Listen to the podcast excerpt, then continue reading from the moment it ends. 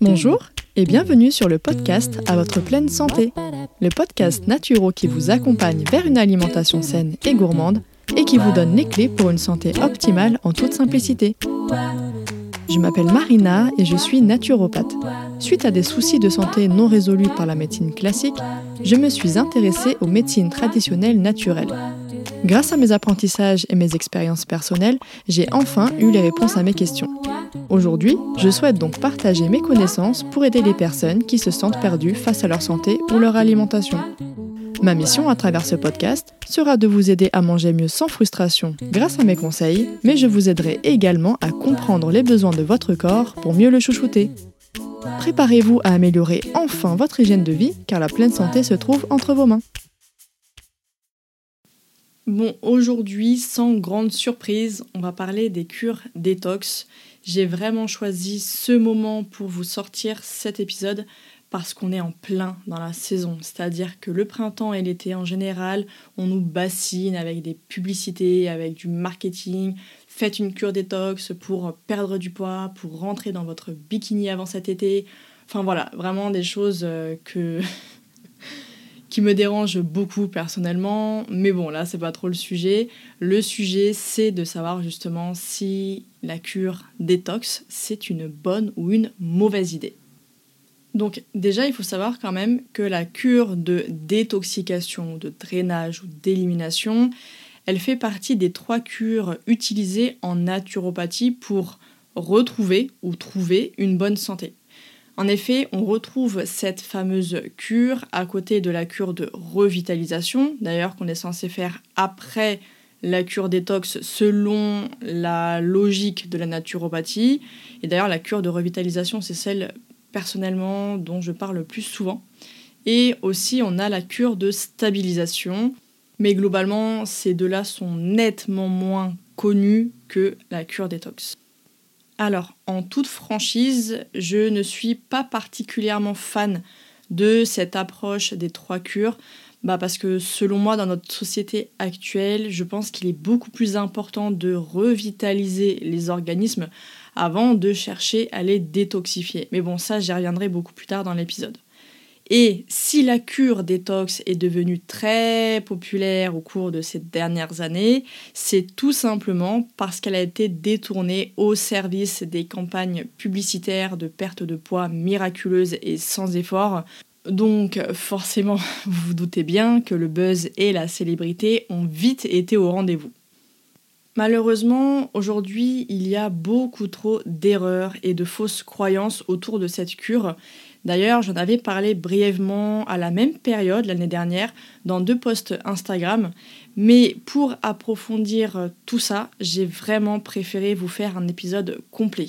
Alors, que ce soit pour une perte de poids, pour atténuer la cellulite ou tout simplement pour votre santé, je vais vous expliquer si oui ou non la cure détox est une bonne idée.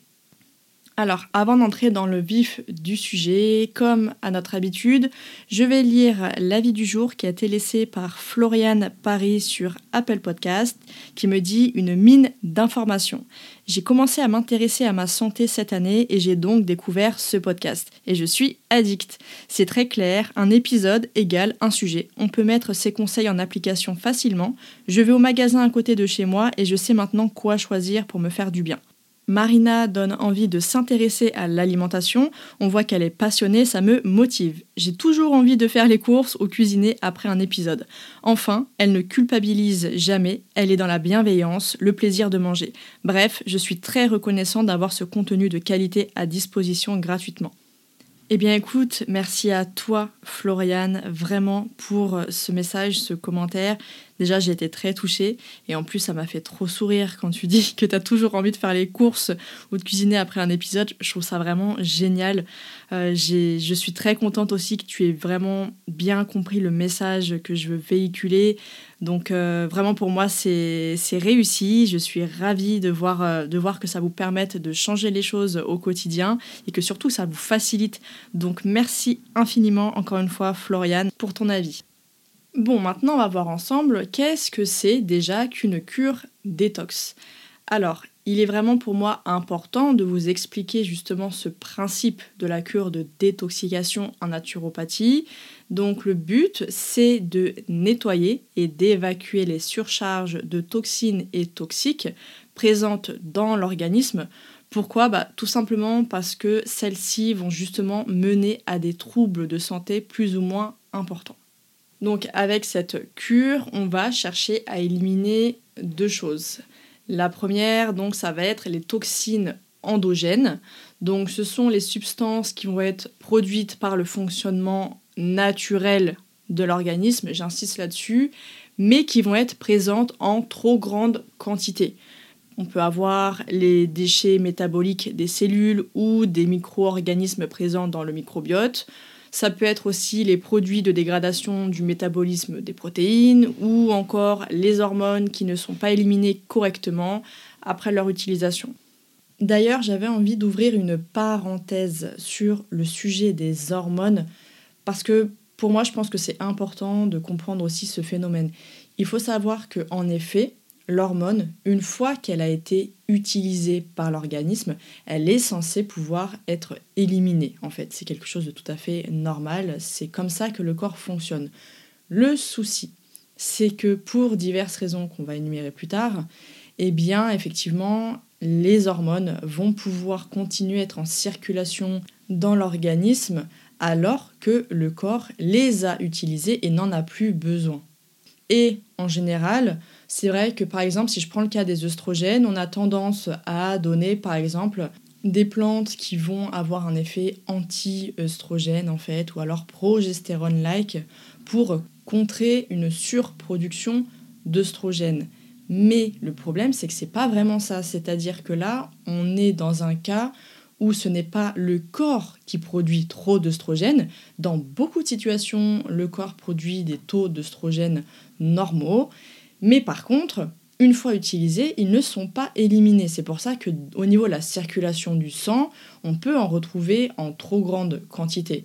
Et ça, ça change vraiment tout parce que si on commence à venir toucher au système hormonal, parce qu'on pense qu'il y a une surproduction alors que non, il y a juste trop d'œstrogènes par manque d'élimination, encore une fois, et bien évidemment, on va pas agir de la même façon. Forcément, là, le but, ça va être de faciliter l'élimination des hormones qui ont été utilisées et non pas de venir euh, accroître la production de progestérone ou de diminuer la production d'œstrogène qui peut justement avoir au contraire des effets néfastes. Voilà, je ferme la parenthèse, mais pour moi c'était important de préciser ça parce que ça fait aussi partie de ce processus d'élimination.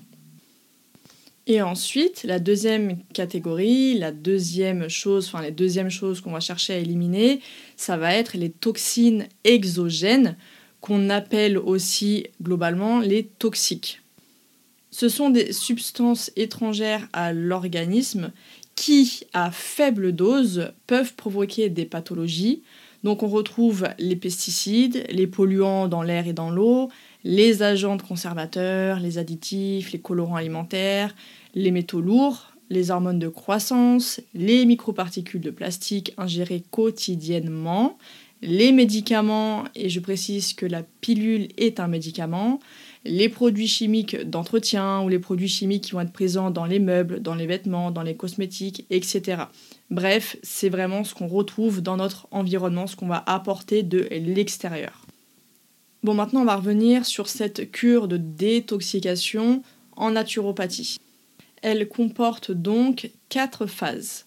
Déjà, on est censé commencer avec une restriction alimentaire qui va permettre d'éviter l'apport en nouvelles substances toxiques et de soulager le système digestif comme avec un jeûne ou une monodiète. Puis, en deuxième étape, on va chercher à relaxer l'organisme en agissant sur le système nerveux. Puis en troisième étape, on va utiliser des méthodes réflexogènes pour renvoyer de l'énergie à l'organisme et aux émonctoires. Donc les émonctoires, je vous rappelle que ce sont les fameux organes en charge de l'élimination des déchets que je vous avais présenté notamment dans l'épisode sur la candidose. Donc on a le foie, les poumons, les intestins, les reins, la peau et même l'utérus chez la femme. Et enfin, pour la quatrième phase, eh bien, on va stimuler un ou plusieurs émonctoires pour évacuer les surcharges de toxines et toxiques à l'aide de certaines plantes ou de compléments alimentaires par exemple. Évidemment, vous l'aurez compris, la cure détox qui fait fureur dans les médias est très très loin de respecter ces quatre phases. Et d'ailleurs, la plupart des personnes qui se lancent dans une cure détox, même en dehors du côté perte de poids, vont uniquement prendre certains compléments alimentaires ou boissons spéciales détox, comme euh, les thés, les tisanes, des ampoules de plantes, des gélules, etc. On est donc très loin de la cure détox promue dans les fondements de la naturopathie. Là, justement, on va chercher à éliminer très vite et de manière intense parce que dans ce raisonnement, plus la détox est forte, plus vite on perdra du poids ou alors plus vite on retrouvera une bonne santé. Et je peux vous assurer que cette croyance qui est déjà totalement fausse eh bien ça me fait vraiment grincer des dents parce qu'elle est vraiment beaucoup trop véhiculée alors que c'est une croyance qui est totalement fausse, je le répète. Alors, certains ou certaines pourront me demander, mais dans ce cas, pourquoi on utilise la détox pour la perte de poids et la cellulite? Si on le fait, si on le promeut comme ça dans les campagnes publicitaires, c'est bien qu'il y a une raison. Et en effet, je vais vous expliquer sur quoi est basée cette théorie entre guillemets. Pour comprendre tout ça, il faut savoir que les toxines et toxiques sont majoritairement hydrophobes. Donc elles ne sont pas solubles dans l'eau et vont être stockées principalement dans les tissus adipeux, donc les fameuses graisses et la fameuse cellulite, mais aussi le cerveau et le foie. Et c'est d'ailleurs pourquoi une personne peut être très fine et avoir de la cellulite parce que la cellulite n'a rien à voir avec le poids, c'est absolument pas qu'une question de poids, c'est aussi parce que ce sont les toxines et toxiques qui vont venir s'y stocker. Donc, oui, sur le papier, ça fait bien. Si on élimine les surcharges toxiques, alors on perdra rapidement cette cellulite ou ce surpoids. Mais en réalité, c'est beaucoup plus complexe que ça. Eh bien oui, parce qu'une perte de gras rapide va entraîner le relargage des toxines et toxiques qui étaient stockées dans la circulation sanguine. Donc ça va mener très souvent à une accumulation néfaste de déchets et donc une surcharge au niveau des émonctoires. Et croyez-moi, si les surcharges toxiques sont relarguées en dehors du tissu adipeux, mais restent tout de même coincés dans l'organisme parce que les émonctoires sont justement saturés et donc ne peuvent pas les éliminer correctement, eh bien ces toxines, elles vont finir par se stocker dans les graisses de nouveau. Et encore, là, c'est la version la moins problématique, si je puis dire, parce qu'elles peuvent aussi aller se loger ailleurs dans le corps et ainsi causer beaucoup plus de dégâts. Donc, non, la cure détox n'est pas la solution miraculeuse à vos soucis de poids ou de cellulite. Bon, je vous entends déjà me dire, mais Marina, tu nous dis que la cure détox n'est pas une solution, mais alors dans ce cas, comment on fait pour éliminer ces toxines et toxiques qui sont néfastes pour notre santé? Alors, pour vous répondre, déjà, je vous rappelle les deux principes de base, les deux piliers d'une pleine santé qu'on avait d'ailleurs abordé dans les tout premiers épisodes du podcast, eh bien, qui sont d'apporter suffisamment à l'organisme et d'éliminer correctement. Donc oui, en effet, il est hyper, hyper important de s'assurer que les déchets métaboliques et les déchets exogènes soient correctement éliminés de l'organisme pour éviter l'apparition de certains symptômes ou pathologies. Mais j'ai envie de vous rappeler quand même qu'il existe un processus de nettoyage, de détoxication déjà présent dans le corps et que le corps ne nous attend pas avec nos ampoules d'artichaut ou nos infusions de queue de cerise hyper célèbres pour éliminer quotidiennement les substances qui lui sont nocives.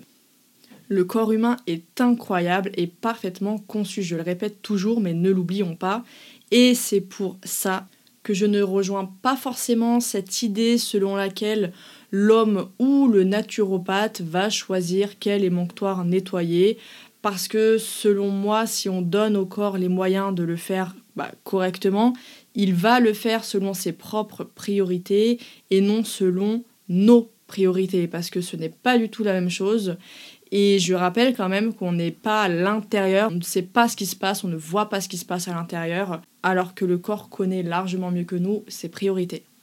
Bon, évidemment, maintenant, je vais vous en dire un petit peu plus sur ce fameux processus euh, qu'on a naturellement. Et il faut savoir que c'est le foie qui est le centre de détoxication. C'est un peu le grand patron, l'usine centrale de traitement de déchets, avant que ceux-ci, justement, soient renvoyés aux autres émonctoires pour l'élimination. Alors, à titre informatif, sachez que le foie, au niveau du foie, il y a plus de 2000 litres de sang qui passe en 24 heures. Je ne sais pas si vous vous rendez compte, c'est énorme, c'est vraiment énorme. Donc il faut comprendre l'importance du foie et d'autant plus l'importance de sa bonne santé dans le processus d'élimination, mais dans le processus, enfin, pour être en bonne santé, tout simplement, j'ai envie de dire. Donc le processus de détoxication du foie permet de transformer une substance toxique en une molécule capable d'être éliminée par les différents émonctoires. Et ce processus interne, il se fait en trois étapes. Durant la première étape, qu'on peut appeler la phase de biotransformation ou d'activation, eh bien, il y a un groupe d'enzymes qu'on appelle les cytochromes P450 qui viennent neutraliser certaines substances en transformant les toxines pour les rendre moins nocives.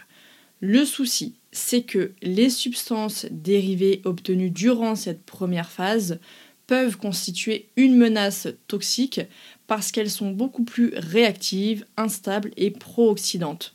Donc si ces toxines se trouvent en trop grand nombre et restent dans le foie, alors elles peuvent endommager l'organisme c'est la deuxième phase qui va justement empêcher aux toxines de se développer en les neutralisant définitivement pour qu'elles puissent être évacuées de l'organisme. Donc, en effet, cette deuxième phase qu'on appelle la phase de conjugaison, eh bien, durant celle-ci, les toxines persistantes et également les molécules intermédiaires dont on vient de parler juste avant vont être neutralisées. C'est le processus dit de conjugaison qui va rendre les toxines hydrosolubles, donc cette fois-ci elles vont être solubles dans l'eau, pour qu'elles puissent être éliminées plus facilement grâce à des molécules de conjugaison et des cofacteurs qui doivent normalement être apportés par l'alimentation. Et enfin, troisième phase, la phase d'excrétion. Là, les toxines vont pouvoir être éliminées via les urines, les selles, la peau, les poumons ou encore les voies ORL. Pour que ce processus soit opérationnel, il faut avoir suffisamment de vitamines, notamment celles du groupe B, de minéraux, notamment le magnésium, le zinc, mais encore plein d'autres, d'antioxydants, d'oligoéléments ou encore d'acides aminés. Bref, l'organisme doit avoir une très bonne réserve micronutritionnelle auquel cas on risque de se retrouver dans la phase intermédiaire avec les substances dérivées toxiques qui s'accumulent et oxydent l'organisme, ce qui amène forcément un risque pour la santé. Bon, alors peut-être qu'on me demandera, mais du coup, si le corps sait éliminer les surcharges tout seul, eh bien pourquoi est-ce qu'on cherche à intervenir? Le souci, c'est qu'aujourd'hui, avec notre mode de vie actuel, on a tendance à avoir un foie et des émonctoires saturés qui ont du mal à faire leur travail correctement. En effet, on se retrouve avec un volume de déchets trop important à cause de toutes les substances exogènes que j'ai mentionnées tout à l'heure, mais aussi on doit faire face à un organisme épuisé qui n'a pas suffisamment de réserves micronutritionnelles et de vitalité pour éliminer correctement que ce soit à cause d'une mauvaise hygiène de vie ou d'un stress chronique. Donc un stress qui peut être d'origine physique, psychique, émotionnelle, environnementale, relationnelle, etc. En effet, cet excès de substances toxiques demande beaucoup trop de travail à notre organisme et la sursollicitation de sa fonction de détoxication peut rapidement mener à un épuisement des réserves micronutritionnelles nécessaires à ce nettoyage comme on vient de le voir. Donc c'est un vrai cercle vicieux qu'il faut absolument casser. Bon alors Marina, t'es bien gentille, mais clairement, qu'est-ce qu'on fait? Eh bien tout d'abord, on limite l'apport en substances toxiques par une alimentation et un environnement plus sain.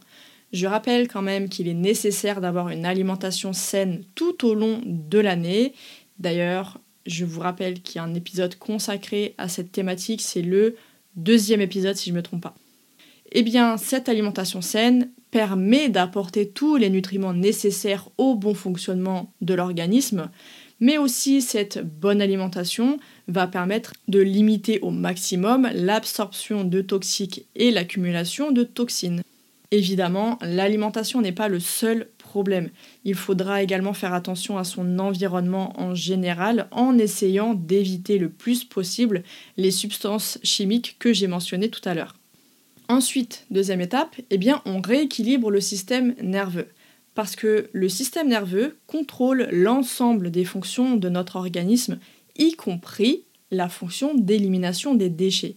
Donc le stress chronique va empêcher l'évacuation optimale des toxines et toxiques parce que c'est le système nerveux parasympathique, notre frein interne, qui gère cette fonction.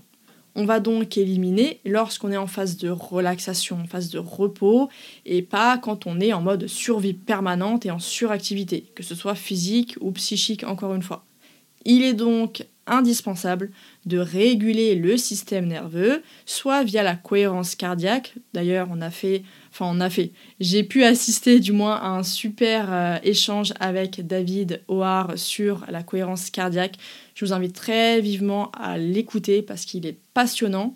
Et sinon, avec des plantes adaptogènes ou une autre technique adaptée à votre situation.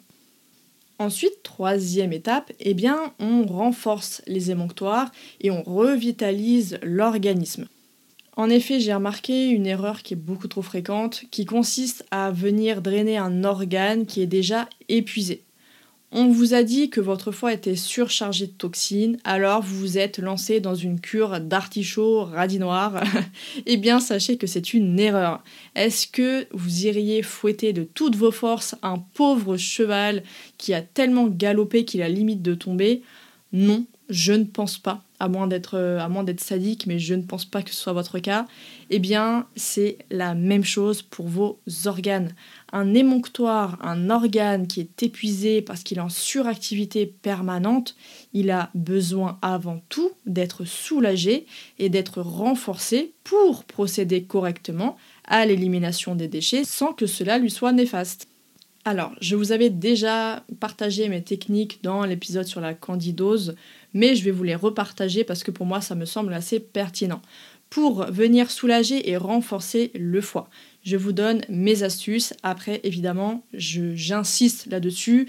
Il faut toujours que ce soit adapté à votre situation. Si vous avez une prise de médicaments, une pathologie, une grossesse, un allaitement, quelconque, il faut absolument être sûr que c'est adapté à votre situation. J'insiste là-dessus.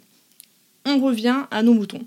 Pour le foie, eh bien, en mycothérapie, donc avec les champignons, j'aime beaucoup le reishi, le shiitake et le chaga. On a également le citron, le matin à jeun avec de l'eau tiède, un petit peu de miel et un demi-citron, pas un citron entier. Pareil, ça adapté selon votre, votre morphologie, selon votre ressenti, etc. On a en phytothérapie le desmodium qui est mon chouchou littéralement, mais vous avez aussi le chardon-marie, le bourgeon de romarin, donc là on est sur la gémothérapie, également le bourgeon de seigle. Évidemment, on ne passe pas à côté du curcuma. Et enfin Là, c'est la technique la plus simple, mais très efficace et euh, vraiment à prix tout doux. C'est la bouillotte sur le foie. Mettez une bouillotte sur votre foie au coucher parce que le foie, il a besoin d'être à une certaine température pour être en bonne activité. Il a besoin de chaud. Bon, je suis désolée, je vais un peu vite pour ces étapes-là, mais sachez que je vous mettrai encore une fois les petits dessins récapitulatifs euh, que ce soit sur la petite image qui apparaîtra lorsque vous écoutez votre podcast, mais aussi directement dans l'article qui est en lien avec l'épisode. Maintenant, pour soulager et renforcer les intestins, eh bien déjà, on a la propolis, donc en apithérapie. La propolis est très très efficace. En mycothérapie, on retrouve encore une fois le shiitake, l'éricium, le chaga et le pleurotus. En phytothérapie, on a la mauve, la guimauve, le psyllium et l'aloe vera. J'insiste, attention sur le psyllium parce que c'est pas indiqué pour tout le monde, c'est vraiment pour des cas bien spécifiques. Aujourd'hui, beaucoup trop de personnes consomment du psyllium parce qu'on leur a dit que c'était bien, mais chez beaucoup de personnes, je vous assure que c'est très très très contre-productif. Ensuite, évidemment, on a l'hydrothérapie du côlon. Donc ça, renseignez-vous directement pour voir s'il y a quelqu'un dans votre, dans votre entourage, dans votre ville qui pratique donc l'irrigation du côlon. Vous avez aussi le sel de magnésium sous la forme de nigari, pris de temps en temps en petites doses, qui peut faciliter l'élimination au niveau des intestins de manière assez douce sans que ce soit quelque chose de trop trop puissant et de trop agressif. Ensuite, pour les poumons et la voie ORL en règle générale, donc la cupping thérapie est très très intéressante. Vous avez aussi les cataplasmes d'argile, de chou ou bien de farine de moutarde. En gémothérapie, on retrouve le bourgeon de ronce, le bourgeon de noisetier, le bourgeon de viorne et enfin en phyto, on a la maroube. Et euh, dernier élément qui est, je pense, mon préféré, enfin du coup ma préférée, c'est l'huile d'Arlem, très riche en soufre, qui est excellente pour les voies ORL et les poumons en règle générale. J'en fais assez régulièrement ayant un terrain asthmatique et je peux vous assurer que ça me fait beaucoup beaucoup de bien. Donc voilà, pour la partie euh, des poumons, c'est vraiment ma chouchoute si je puis dire ainsi. Maintenant pour les reins. Alors en mycothérapie, on a le cordyceps et le chaga. On retrouve encore une fois cette technique de la bouillotte parce que comme le foie, les reins ont besoin de chaleur pour bien fonctionner. Et d'ailleurs, petite anecdote, moi durant le jeûne là actuellement, les premiers jours, je sentais que mes reins euh, avaient besoin en fait, avaient besoin de chaleur. Je les ressentais vraiment très très froid. Et bah, du coup, j'avais mis justement ma bouillotte. Et au bout de, deux jours comme ça, c'était passé. quoi. J'avais plus du tout cette, cette sensation. Donc voilà, ça c'est une petite anecdote. Mais la, la bouillotte sur les reins est également très efficace. Ensuite, on va avoir la gémothérapie, notamment avec le bourgeon de bouleau verruqueux, le bourgeon de frêne, le bourgeon de bruyère et le bourgeon de genévrier commun. On a aussi les cataplasmes d'argile, très efficaces également. Et encore une fois, la dernière, ma chouchoute, c'est la sève de bouleau. c'est bien pour ça que j'en ai parlé la dernière fois, parce que pour le coup, elle fait tout. Elle reminéralise, elle revitalise, elle renforce les reins, elle renforce les émonctoires. Et en plus, elle facilite l'élimination des déchets. Donc c'est pour ça que j'en fais tous les ans. On termine avec notre dernier émonctoire qui est donc la peau. Eh bien déjà, juste le fait de pratiquer une activité physique, ça vient stimuler naturellement l'élimination de certains acides par la peau. Vous avez également la technique du brossage à sec qui est très efficace. Je vous recommande vivement de regarder des vidéos sur internet pour voir un petit peu comment bien effectuer les mouvements. Ensuite, en phytothérapie, on retrouve la bardane, la pensée sauvage, et en gémothérapie, on retrouve le bourgeon de cèdre du Liban et le bourgeon d'orme champêtre. Enfin, on a encore une fois l'argilothérapie. Qu'est-ce qu'on ferait sans l'argile concrètement? Et évidemment, toutes les techniques comme le sauna, le hammam et tout ce qui est balnéothérapie en règle générale. Je reprécise dès maintenant pour tout ce qui concerne la gémothérapie parce qu'à chaque fois je reçois cette question, je prends les miens et je recommande ceux de la marque Biogem, B-I-O-G-E-2-M, la gamme Aquagem qui est sans alcool. J'aime beaucoup travailler avec la gémothérapie parce qu'elle est extrêmement efficace. Elle est sous-cotée selon moi, vraiment beaucoup trop sous-cotée au détriment de la phyto et de l'aromathérapie, alors que pourtant elle est pour le coup adaptée à une beaucoup plus large population que le sont les autres thérapies. Donc moi je travaille beaucoup avec celle-ci et si vous cherchez une, euh, voilà, des, flacons sans alcool, alors je recommande cette gamme-là. Bon, maintenant qu'on a vu un petit peu euh, comment renforcer, soulager les différents émonctoires, je tiens à préciser qu'il faut évidemment revitaliser l'organisme, le reminéraliser, le chouchouter pour qu'il puisse exécuter son processus de détoxication correctement. Et pour ça, je vous renvoie aux épisodes sur l'alimentation vivante, l'épisode avec mes astuces contre les carences nutritionnelles, également d'ailleurs l'épisode sur le système immunitaire, afin de vraiment reminéraliser, renforcer votre organisme en règle générale. On arrive maintenant à notre quatrième et dernière étape. On va venir encourager le processus de nettoyage. Alors, une fois votre environnement et hygiène de vie plus sain, une fois votre système nerveux apaisé, une fois vos émonctoires renforcés et votre organisme revitalisé, vous pouvez alors encourager le processus de nettoyage via des techniques réflexogènes comme la réflexologie plantaire, les massages thérapeutiques, la cupping thérapie ou tout simplement avec le jeûne qui, selon moi, encore une fois j'insiste, c'est vraiment mon opinion, est la meilleure façon de soutenir l'élimination des surcharges, tout simplement parce que le corps va choisir lui-même les zones à nettoyer en priorité et il sait beaucoup mieux que nous ce qui est le plus important et le plus urgent. Donc je vous renvoie aux deux épisodes récents que j'ai consacrés aux jeunes pour en savoir plus, pour répondre aux questions, aux a priori que vous pourriez avoir sur ce sujet, parce que c'est vraiment une technique qui, au-delà d'être à la portée de beaucoup de personnes, si c'est bien adapté, et surtout gratuite. Je, en fait, je ne peux pas vous dire mieux que ça. C'est une technique gratuite et extrêmement efficace. Donc pour moi, je pense que ça serait vraiment dommage de s'en priver. Pour résumer un petit peu ce qu'on vient de voir dans cet épisode. Alors, la cure détox a le vent en poupe, mais ce n'est pas pour autant la solution miraculeuse à tous vos problèmes. Elle a tendance à être plus néfaste qu'autre chose parce qu'on a tendance à mal effectuer, ce qui épuise l'organisme au lieu de le soulager. Il est donc impératif de revoir son hygiène de vie, de rééquilibrer son système nerveux, de soulager et renforcer ses organes émonctoires, puis enfin de reminéraliser et revitaliser l'organisme avant d'encourager une libération et une évacuation des toxines endogènes et exogènes présentes en trop grand nombre dans le corps. L'organisme ayant un processus de nettoyage très puissant, il n'a absolument pas besoin qu'on décide pour lui quel organe va être drainé en priorité en suivant les étapes que je viens de vous énumérer, et dès qu'on ressent l'énergie suffisante, il n'y a rien de mieux qu'un jeûne, même de courte durée, bien effectué et adapté à votre situation pour favoriser ce processus naturel de nettoyage.